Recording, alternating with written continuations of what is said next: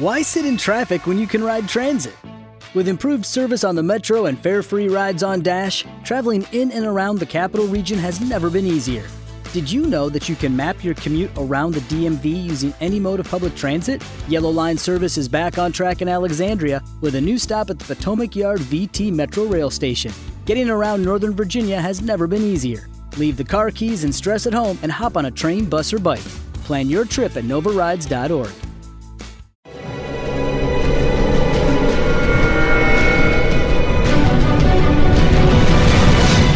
Yo documental.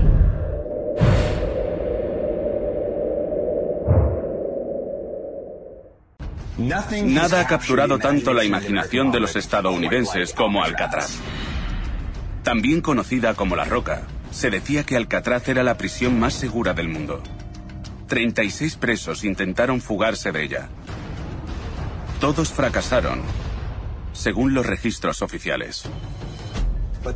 Pero esa podría no ser la verdad. El 11 de junio de 1962, tres hombres se escabulleron por sus celdas y se escaparon de la isla para no ser vistos nunca más. El cerebro de la operación era Frank Morris, un delincuente habitual que llevaba dos años en Alcatraz. Con él iban los hermanos John y Clarence Anglin.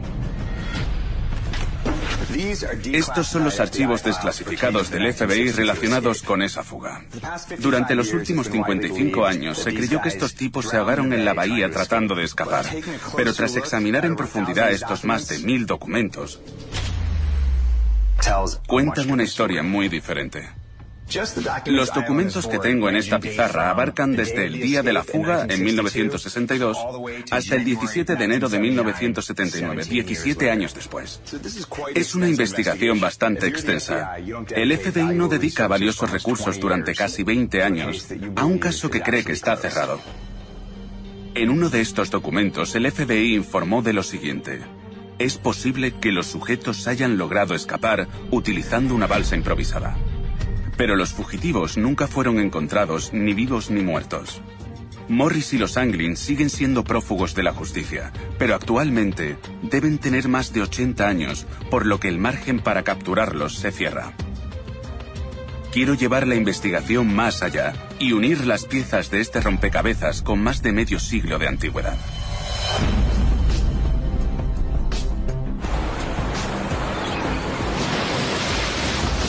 Ahora mismo estamos en medio de la bahía de San Francisco. Ahí está el centro de la ciudad, detrás de mí el puente Golden Gate y delante de nosotros Alcatraz. Esta penitenciaría de 80 años de antigüedad se alza en medio de la bahía de San Francisco a más de un kilómetro y medio de tierra firme en todas las direcciones. Este era el último lugar al que cualquiera querría ser enviado. Durante años, Alcatraz albergó a algunos de los asesinos criminales más infames de la historia de Estados Unidos, incluidos Al Capone, Watty Bulger y ametralladora Kelly.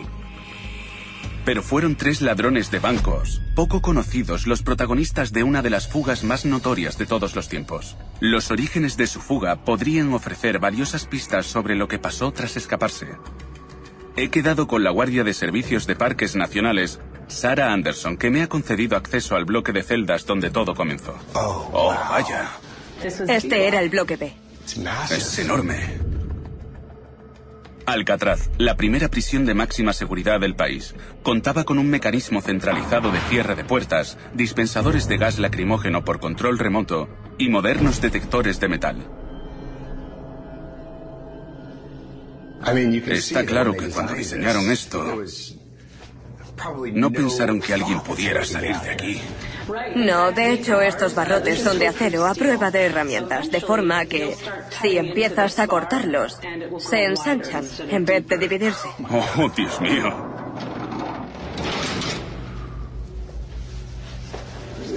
Vaya. Tanto tiempo dedicado a asegurarse de que las rejas fueran impenetrables a prueba de herramientas y los presos salieron por detrás.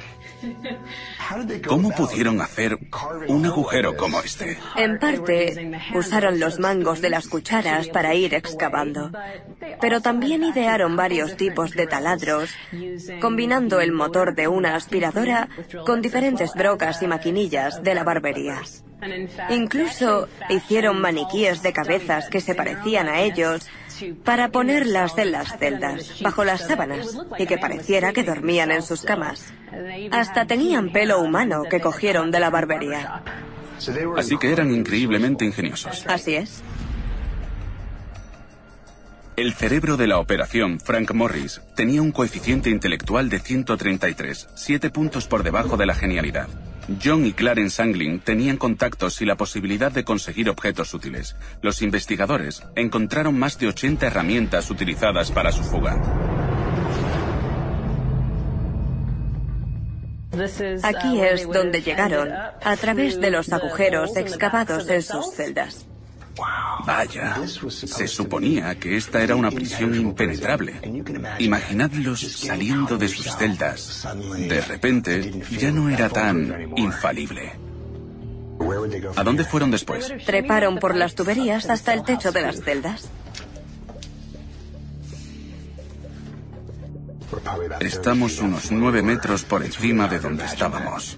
Es muy difícil imaginar a esos tipos trepando hasta el techo del bloque de celdas y utilizar esta área para construir su balsa y prepararse para huir de la isla.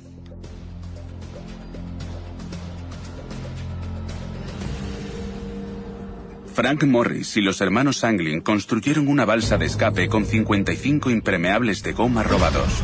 Los cosieron y crearon una lona hermética derritiendo las costuras con una tubería de agua caliente que pasaba por encima de las celdas, una técnica que aprendieron de un número de Popular Mechanics que los investigadores hallaron abandonado. Esta fue su última salida del edificio. Se abrieron camino a través de este viejo respiradero y salieron al tejado. Entonces, ¿qué pasó? Corrieron al extremo norte y bajaron por una tubería que había a ese lado del edificio. Pasaron bajo la torre de agua, muy cerca de la torre de agua, y bajaron hasta la orilla, junto al edificio de intendencia. Los tres hombres escaparon hasta la orilla, pero a partir de ahí, su destino sigue siendo un misterio. ¿O es posible que esté oculto en los archivos del FBI?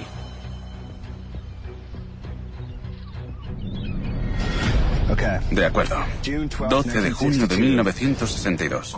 Según la información recibida, se encontró una balsa en la isla de Los Ángeles y se supuso que los prófugos desembarcaron en ese punto. En la isla de Los Ángeles. Antes de 1962, otros nueve convictos intentaron escapar nadando más de un kilómetro y medio al sur, hacia San Francisco. Ninguno lo logró. Pero este archivo del FBI revela cómo estos prisioneros lograron lo que antes se había considerado imposible, dirigiéndose a la isla de Los Ángeles, más de tres kilómetros al norte de Alcatraz, en dirección opuesta a todos los intentos de fuga anteriores. Sabemos que la balsa llegó a la isla de Los Ángeles. La cuestión es si iban en ella cuando lo hizo. Dirigirse al norte implicaba enfrentarse a un kilómetro y medio extra de aguas a 13 grados centígrados, infestadas de tiburones, con corrientes de hasta cuatro nudos y en la oscuridad de la noche, en una balsa que hacía aguas. Entonces, ¿idearon Frank Morris y los hermanos Anglin un plan realmente ingenioso o fueron directos a una tumba acuática? Creemos que hay una forma de averiguarlo. Hemos conseguido una balsa con fugas con las mismas dimensiones de la original. 4,2 por 1,8 metros. Esta balsa tiene 30 años. Básicamente es la más andrajosa que hemos podido encontrar. Para simular la supuesta ruta de escape que figura en los documentos del FBI, traigo a dos personas conmigo para averiguar si es posible llegar desde Alcatraz hasta la isla de Los Ángeles.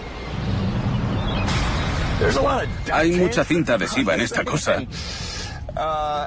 Me pregunto quién tenía una balsa mejor, ellos o nosotros. Esto no es lo más responsable que he hecho, pero bueno, cualquier cosa por averiguar lo que pasó realmente, ¿no? Joder, vamos allá.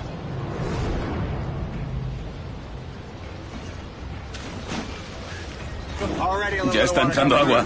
Sí. Bien, veamos si llegamos a la isla de Los Ángeles. La marea comienza a subir coincidiendo con las condiciones de la noche del 11 de junio de 1962. No siempre parece que avancemos mucho, no dejamos de remar y no nos movemos del sitio.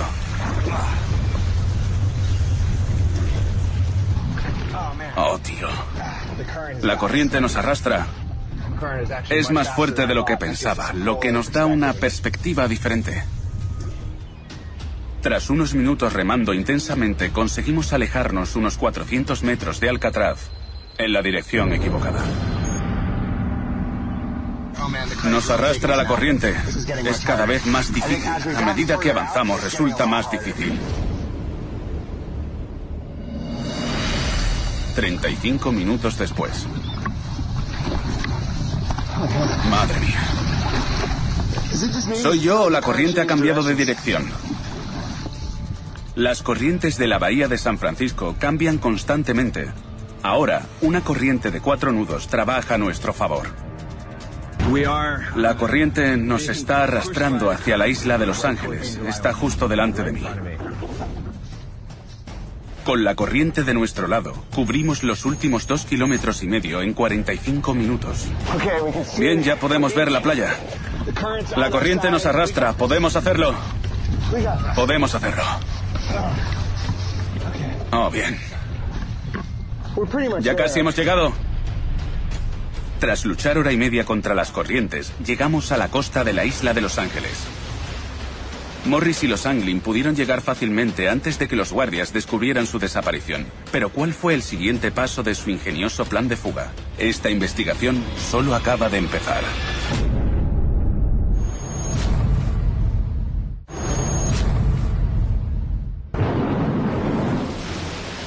Estoy en San Francisco tras las huellas de Frank Morris y John y Clarence Anglin, tres osados reclusos de Alcatraz que protagonizaron una de las fugas más famosas de todos los tiempos.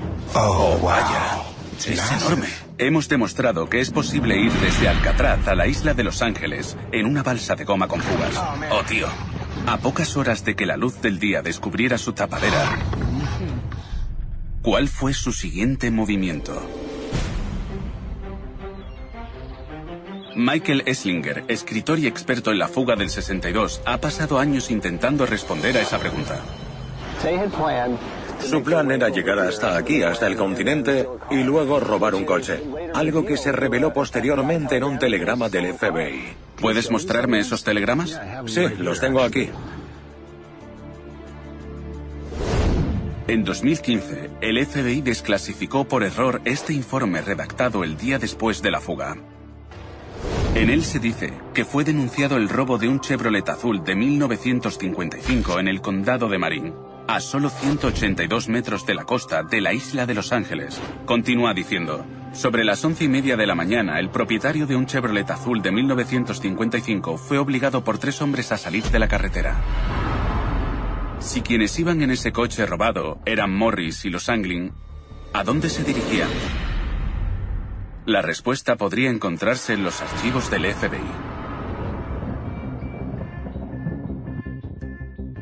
Cuando encuentras una prueba nueva, como este informe, tu perspectiva cambia por completo. Ahora tenemos algo que buscar. Tras varios días analizando cientos de documentos en busca de cualquier mención al Chevy azul, la imagen del plan de fuga de los prisioneros es solo una coincidencia. Comienza a surgir. Vale, aquí tenemos otro avistamiento del coche. Esos tipos se movían. Creo que hemos encontrado algo. Si cogemos el informe que se publicó hace un par de años, el día que esos hombres escaparon, se denunció el robo de un Chevy azul de 1955. Y más tarde, un coche con la misma descripción fue visto con tres tipos dentro, conduciendo de forma errática por la carretera. Y aquí hay otro informe de tan solo dos semanas después. Otro Chevy de principios de los 50 fue visto en Oklahoma con unos hombres cuya descripción coincidía con la de los fugitivos. Otro Chevy de principios de los 50, de cuatro puertas y color azul marino, fue descubierto en Indiana. Eso es. Chevy de 1957, de cuatro puertas, color turquesa, visto en Ohio. En Carolina del Sur, tres meses después de la fuga, tres hombres que coincidían con la descripción de los hermanos Anglin y Frank Morris intentaron comprar un refugio en el bosque. Vale. Mirando todo esto, tenemos un coche con la misma descripción recorriendo el país durante un par de meses. Y termina en Carolina del Sur. ¿Por qué Carolina del Sur? No solo es lo más alejado que podían estar de Alcatraz en Estados Unidos, sino que además conocían bien el área. Los investigadores federales saben que los delincuentes fugados siempre se dirigen a donde tienen contactos, tapadera y recursos, como hicieron Saddam Hussein y el Chapo. Pero para los Anglin eso habría sido el sudeste de Estados Unidos. Tenían familia aquí. Lo que debemos hacer ahora es averiguar qué personas relacionadas con estos dos tipos siguen con vida y qué saben que los demás no. Más de 50 años después, la mayoría de los parientes de los Anglin han fallecido. Pero consigo contactar por Skype con Ken Weidner. Hola Ken, ¿cómo estás? Sobrino de John y Clarence, es uno de los pocos parientes vivos. ¿Cuál es el primer recuerdo que tienes de tus tíos y del hecho de que protagonizaran una de las mayores fugas de prisión de la historia? La verdad es que eso ha sido parte de mi vida desde que tengo memoria. Obviamente se han planteado muchas teorías diferentes sobre lo que les pasó a tus tíos. ¿Pensaba tu familia que no lo lograron o por el contrario pensaban que sí? Yo diría que la mayoría de mi familia cree que lo lograron y yo estoy seguro de que así fue. ¿Cómo lo sabes? Tengo pruebas. Espera, espera, ¿cómo dices? En 1992, uno de sus mejores amigos de la infancia nos proporcionó fotografías, no solo de ellos, sino también de la granja donde vivían. Más despacio, cuéntame más sobre esas fotografías. ¿Puedes mostrarme alguna? Te enseñaré una. ¿Quién es quién? Vale, tal y como la estás viendo, voy a señalar a John. Y este es Clarence. ¿Y dónde se hizo esa foto? En Brasil. ¿Sabes cuándo? En el 75. Espera, ¿me estás diciendo que no solo huyeron de Alcatraz, sino también de Estados Unidos? Correcto. ¿Es ahí donde estaba la granja? Sí, esa era su granja. Tenían una granja muy grande. No era pequeña. Sé dónde se tomó esta fotografía, pero no voy a decirlo. Vale, hemos hablado sobre tus tíos. ¿Alguna idea de lo que le pasó a Morris? En base a la correspondencia y las conversaciones que he mantenido con ciertas personas, todo indica que se fue. Supe más o menos de dónde se había ido, pero tampoco voy a revelarlo. Hay cosas de las que no puedo hablar. ¿Qué otras fotos tienes? No voy a hablar de ello. ¿Puedes mostrarme alguna? No. Vale. ¿Por qué te resistes a dar más detalles? Nadie de la familia revelará nada que los ponga en peligro. Esa es una de las razones por las que nadie ha sido capaz de localizarlos en 55 años. Y nadie sabe dónde están. Tienes información que podría resolver este caso. Te sorprendería. Deja de jugar conmigo y dime algo que no sepa. No puedo. ¿Puedes darme algo más para continuar? No te llevaré hasta ellos. Si piensas que voy a entregarlos, estás muy equivocado.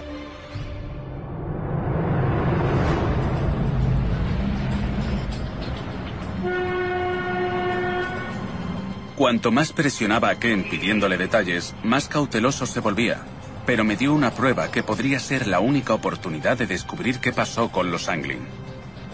Ken dijo que esta era una fotografía de John y Clarence Anglin, pero al mirarla no siento que pueda confiar plenamente en su palabra. Creo que el siguiente paso es llevar esta foto a analizar. Sean Doucet, de American Labs, especializado en análisis avanzado de reconocimiento facial. Su software es utilizado por organismos de todo el país encargados de hacer cumplir la ley, incluido el FBI. Extrayendo las medidas de los rasgos faciales de una foto de control y la supuesta foto de los Anglin, Sean creará composiciones tridimensionales de las caras de cada imagen para un análisis de superposición comparativa. ¿Puedes explicarme cuáles son las similitudes entre las dos fotos? Claro, empezaremos por arriba. Este es Clarence. El color de pelo es similar. El patrón de la línea de nacimiento del pelo parece similar. La frente parece tener la misma curvatura, altura y proporciones de anchura. Bien, y otra cosa que determina las semejanzas y similitudes es el vello facial. El patrón de crecimiento del vello en la cara, debajo del labio y hasta la barbilla. Vaya. Es impresionante. Veamos a John. Sí. Con John tenemos un color de pelo similar. Aquí tiene algo más que destaca. Esto parece un pico de viuda muy pronunciado. En esta foto está más de perfil y se ve perfectamente esta zona. Desde luego. Mira sus labios y cómo la boca parece estar... Es un buen punto. La forma de la boca parece similar. Es una boca pequeña. Los labios son finos y la expresión es bastante similar. Sí, es similar. Y bajando por la cara, la barbilla es bastante pequeña y puntiaguda. Si vemos su perfil, observamos una especie de Oh, sí. parte puntiaguda. Vaya. La nariz. Sí, la nariz parece... parece igual, ¿verdad? Sí. Es decir... Vamos. ¿Qué probabilidades hay de que esta sea una foto de los hermanos Anglin? Bueno, cuando trabajas con fotos de diferentes personas, todo queda desarticulado. No coinciden muy bien. Pero estas sí lo hacen. Tenemos a los dos sujetos en la misma foto. Sería muy difícil crear una foto falsa que coincidiera también. Así que creo que hay muchas probabilidades. Yo diría que un 80%. Es muy posible que la foto sea de ellos. Oh, tío, qué locura.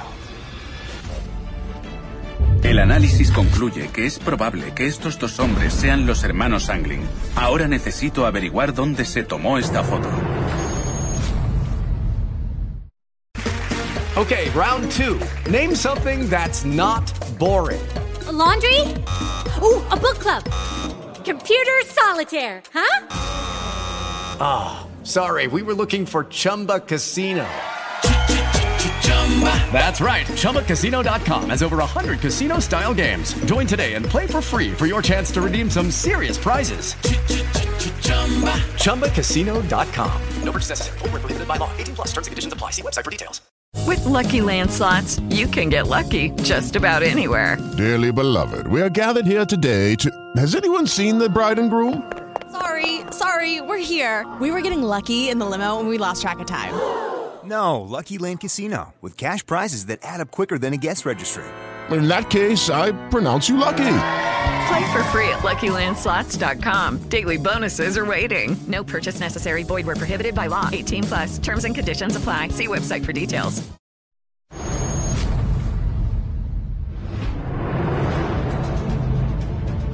Investigar el caso no resuelto de la fuga de Alcatraz ha producido resultados inesperados. Ken Widener, sobrino de John y Clarence Anglin, me mostró una supuesta fotografía de sus tíos. Este es John y este es Clarence. Tomada en su granja, en Brasil, 13 años después de la fuga.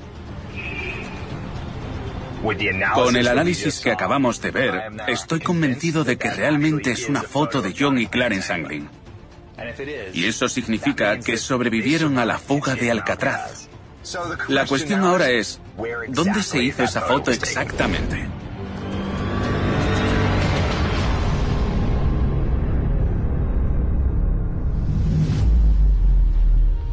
El Marshal jubilado Art Roderick ha pasado casi 30 años investigando la fuga de Alcatraz. Si alguien sabe si los Anglin podrían haber escapado a Brasil, es él. ¿Cuánto tiempo ha dedicado a este caso? En realidad el FBI pasó el caso a los US Marshals en 1979. De hecho sigue estando abierto en los registros de los Marshals y así permanecerá hasta que estos tres sujetos cumplan 99 años. Anoche me quedé despierto pensando en este caso. Hablé con Ken Widener, uno de los pocos parientes vivos que les quedan. Sí. Y compartió conmigo esta fotografía. ¿La había visto antes? Oh, sí, ya la había visto. Vengo de hablar con un experto en reconocimiento facial. Y ha sido bastante convincente. Al parecer, hay muchas probabilidades de que estos sean los hermanos De acuerdo. ¿Qué piensa de esta foto? La encuentro muy convincente. Esta foto parece que fue tomada en Brasil. Sí. ¿Qué sabe sobre la vida de los hermanos Angling en Brasil? Lo interesante de esa pista de Ken y David Whitener es que su madre tenía una caja fuerte. Revisando su interior, encontraron una serie de fotografías y una cinta de casete de este tipo, Fred Brissi. ¿Quién es este? Fred Brissi es un narcotraficante de los años 70. Solía sacar cargamentos de marihuana de México, Centroamérica y Sudamérica e introducirlos en Estados Unidos. De niño creció con los dos hermanos Anglin y al parecer después, en uno de sus viajes a Brasil, a mediados de los 90, se encontró con John y Clarence Anglin y pasó un par de días con ellos. Contaba que tenían una granja enorme. El hecho de que fueran a Brasil tiene mucho sentido. Y para mí, el detalle clave es que los conocía antes de la fuga. Claro. Creció con ellos. Por eso es lógico pensar que si se encontró con ellos, los hermanos confiaran en él. Sí, sí. Cuando recibís la pista de que están en Brasil, uno de los países más grandes del mundo, ¿qué hacéis al respecto? Los Marshalls han reunido información que han compartido conmigo y al parecer redujeron la búsqueda a una parte específica de Brasil, al sudoeste de Río, llamada Taubaté. Taubaté. Sí. ¿Por qué no habéis ido allí a investigar? Bueno, por muy histórico e interesante que sea este caso, aquí tenemos asesinos en serie matando y poniendo en peligro la seguridad pública que tienen prioridad sobre un caso como este. Me parece casi irresponsable por mi parte no ir a Taubaté y comprobarlo por mí mismo.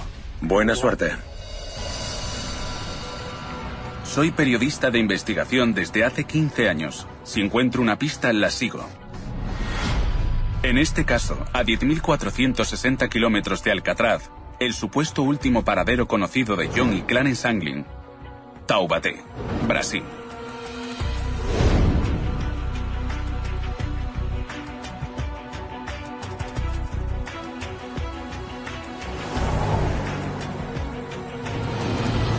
Nos dirigimos a Taubaté, que está a unos 130 kilómetros a las afueras de Sao Paulo. Este sitio es inmenso, una gran extensión de tierras de labranza hasta donde alcanza la vista, el lugar perfecto para dos fugitivos. Desde el criminal de guerra nazi, Joseph Mengele, al famoso ladrón de trenes británico Ronnie Biggs, una larga lista de prófugos internacionales, ha huido a Brasil durante décadas debido a la laxitud de sus leyes de extradición y sus más de 7.800.000 kilómetros cuadrados. Era el destino perfecto para la fuga de los Anglin. Y ahora, parece que la búsqueda de los hermanos no ha hecho más que empezar.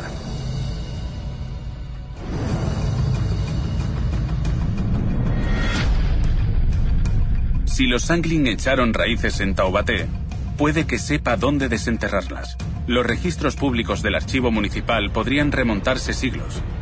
Desde antecedentes penales a escrituras de tierras, la presencia de los Anglin podría estar oculta en las profundidades de este archivo. Hola, Hola. Christoph. He quedado con Bruna Amaro, mi contacto local e intérprete. Encantado. Ha organizado una reunión con Amanda Monterio, conservadora del Archivo Municipal de Taubaté. Buscamos artículos de periódicos sobre cualquier extranjero que se haya mudado aquí o cualquier actividad criminal. Cualquier cosa sería de gran ayuda. Bien. Que a gente está procurando são escrituras dos anos 70. Amanda localiza periódicos de la década de los 70 y todos los archivos penales de la ciudad entre 1965 y 1975. Ahora mismo estoy revisando los archivos policiales de finales de los 60 hasta mediados de los 70. Cualquiera que viva demasiado tiempo en un sitio acaba dejando huella.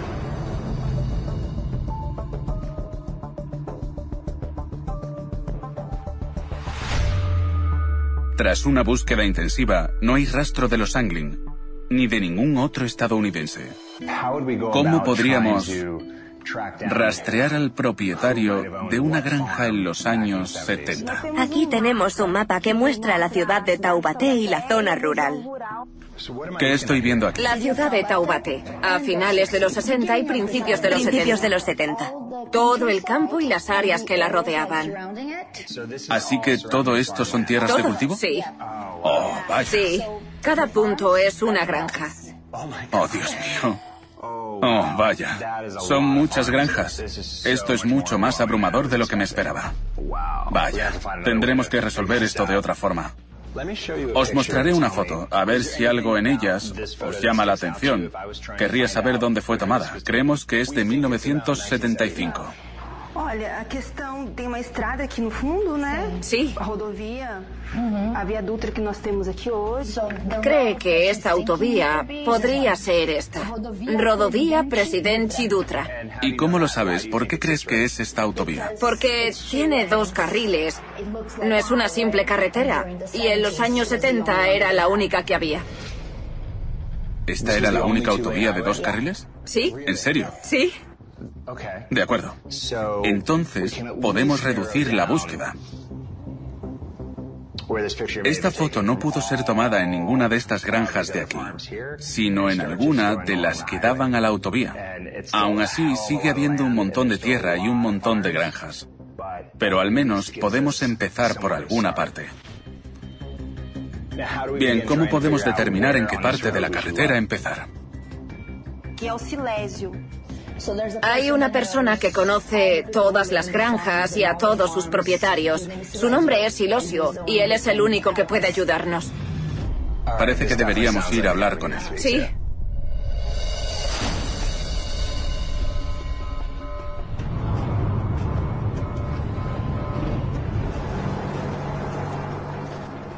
Tras reducir la zona objetivo a una autovía de dos carriles conocida como el Dutra, Bruna y yo contactamos con Silosio Tomé, director de Desarrollo Rural de Taubate, un hombre que ha pasado décadas investigando las tierras de cultivo de los alrededores. Voy a mostrarte algo. Hemos descubierto que solo había una autovía de dos carriles en 1975. ¿Sabes qué área podría ser esta?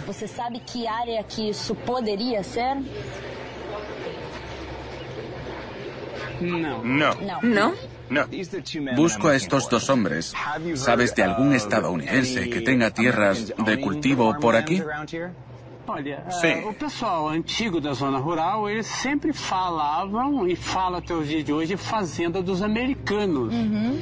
La granja de los americanos, la granja de los estadounidenses. ¿Hay una granja llamada la granja de los americanos? Bien, interesante, vale. ¿Y sabes si recibía el apodo de la granja de los americanos porque había estadounidenses viviendo en ella? Na roça existe uma cultura até os dias de hoje. Eles às vezes não falam o nome. Si eres de Bahía, al norte de Brasil, y tienes una granja, la llamarán la granja del Bahiano. Así que si la granja era de unos estadounidenses, lógicamente la llamarán Facenda dos Americanos. Interesante. En los archivos no hemos encontrado ninguna granja llamada Granja de los Americanos. Antigamente era muito comum arrendo. Tal vez no llegaron a comprarla. Aquí puedes alquilar la granja a su propietario. ¿Y no hay ningún registro de algo así? Todos. No. De acuerdo. ¿Está cerca de la autovía de dos carriles? Sí, sí. Interesante. ¿Cuándo se la empezó a llamar así? 60 poucos, mais ou menos assim. Entre los años 60 y 70. Que es el periodo exacto de tiempo que nos interesa. Esto es una coincidencia increíble. Esto es una puta locura. Tenemos a un tipo que dice que había un lugar llamado la Granja de los Americanos en el periodo de tiempo que investigamos. Además, estaba justo enfrente de la única autovía de dos carriles de la zona. Así que, vamos, tenemos que averiguar si los hermanos Angling eran esos americanos.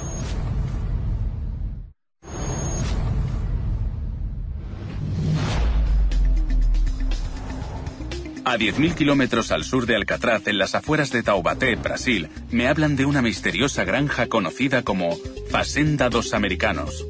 O la Granja de los Americanos. ¿Está cerca de la autovía de dos carriles? En la época en las que los prófugos John y Clarence Angling huyeron a esta zona supuestamente.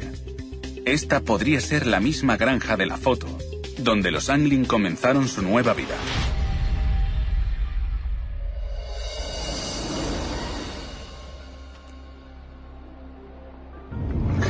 Vale, se supone que es más o menos por aquí. La entrada está a la izquierda.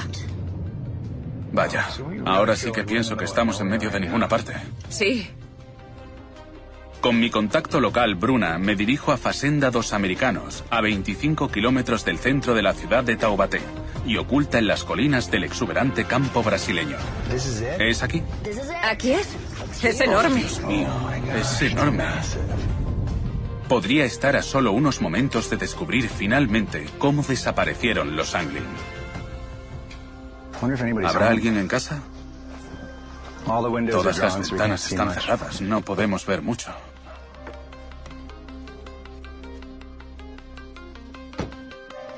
Esto es como una fortaleza en medio de la nada.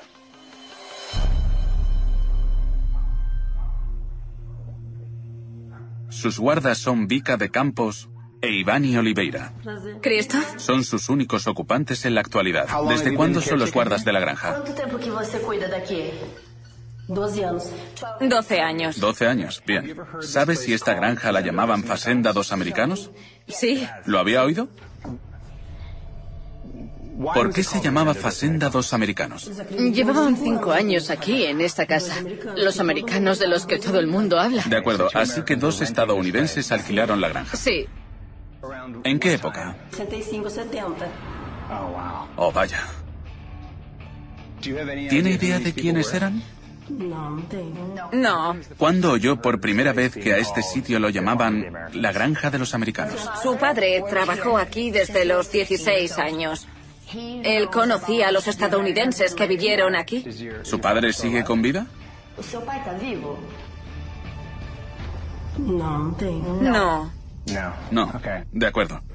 ¿Sabe de alguna otra persona que tuviera contacto con ellos durante el tiempo que alquilaron la granja? No sabría decirle. De acuerdo. Estoy convencido de que dos estadounidenses vivieron en esta granja en las décadas de los 60 y 70, pero todos aquellos que los conocieron ya no están. Y necesito averiguar si estos dos hombres eran los hermanos Angry. ¿A qué distancia está la autovía?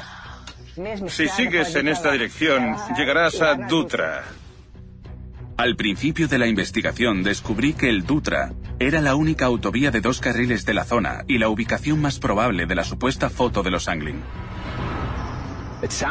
Al parecer, la autovía pasaba por detrás de esta colina de aquí. Obviamente, ahí es donde vamos a ir.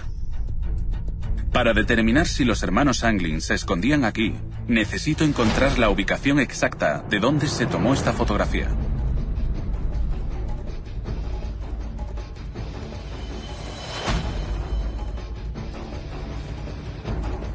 Caminando por la Fasenda dos Americanos, una finca de 113 hectáreas, algo llama mi atención.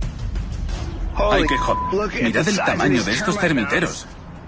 Miden casi un metro de altura. Te encuentras uno cada dos metros. Hay decenas de ellos, como los de la foto.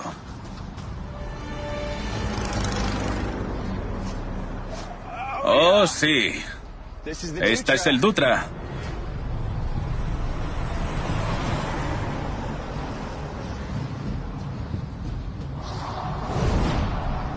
Sí, realmente espeluznante. La única autovía de dos carriles de 1975 pasaba justo por el medio de esta granja. Es alucinante.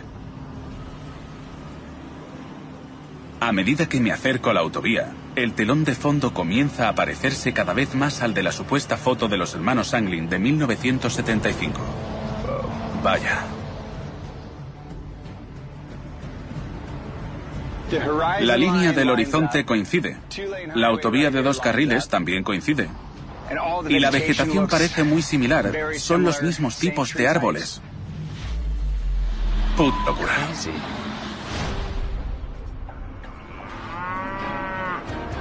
Vale, esto es increíble. A ver, estamos aquí, guiado por cientos de archivos desclasificados del FBI. Mi investigación de la fuga de Alcatraz me ha llevado a través de décadas de pistas hasta el otro lado del mundo, desde el descubrimiento de un posible coche de huida hasta una fotografía de 1975 que supuestamente se hicieron los hermanos Anglin. Es una foto de ellos.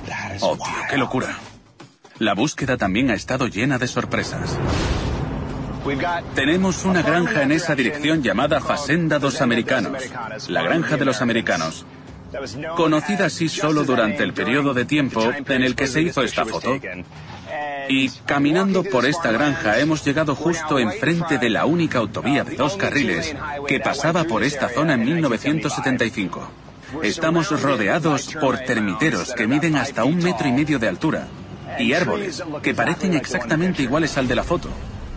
Que todo esto no sean más que coincidencias me parece muy improbable. Tras recorrer este largo camino y seguir las pistas, estoy convencido de que esta fotografía es auténtica. Que estos dos hombres son los hermanos Anglin y que fue tomada en esta zona años después de la fuga de Alcatraz. Francamente, estoy alucinado. Unos 50 años más tarde, y a 10.500 kilómetros de Alcatraz, puede que esté pisando la misma tierra que los Anglin una década después de su exitosa fuga. He llevado la investigación que comenzó el FBI más lejos que nunca. Y posiblemente esté más cerca de lo que nadie ha estado de resolver el misterio de la que fue la gran fuga de Alcatraz.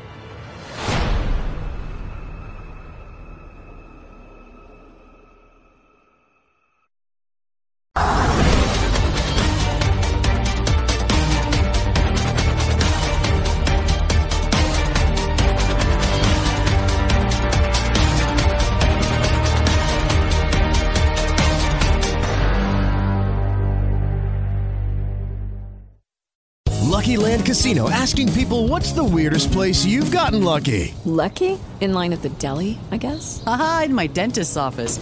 More than once, actually. Do I have to say? Yes, you do. In the car before my kids' PTA meeting. Really? Yes. Excuse me, what's the weirdest place you've gotten lucky? I never win and tell. Well, there you have it. You can get lucky anywhere playing at LuckyLandSlots.com. Play for free right now. Are you feeling lucky? No purchase necessary. Void where prohibited by law. 18 plus. Terms and conditions apply. See website for details.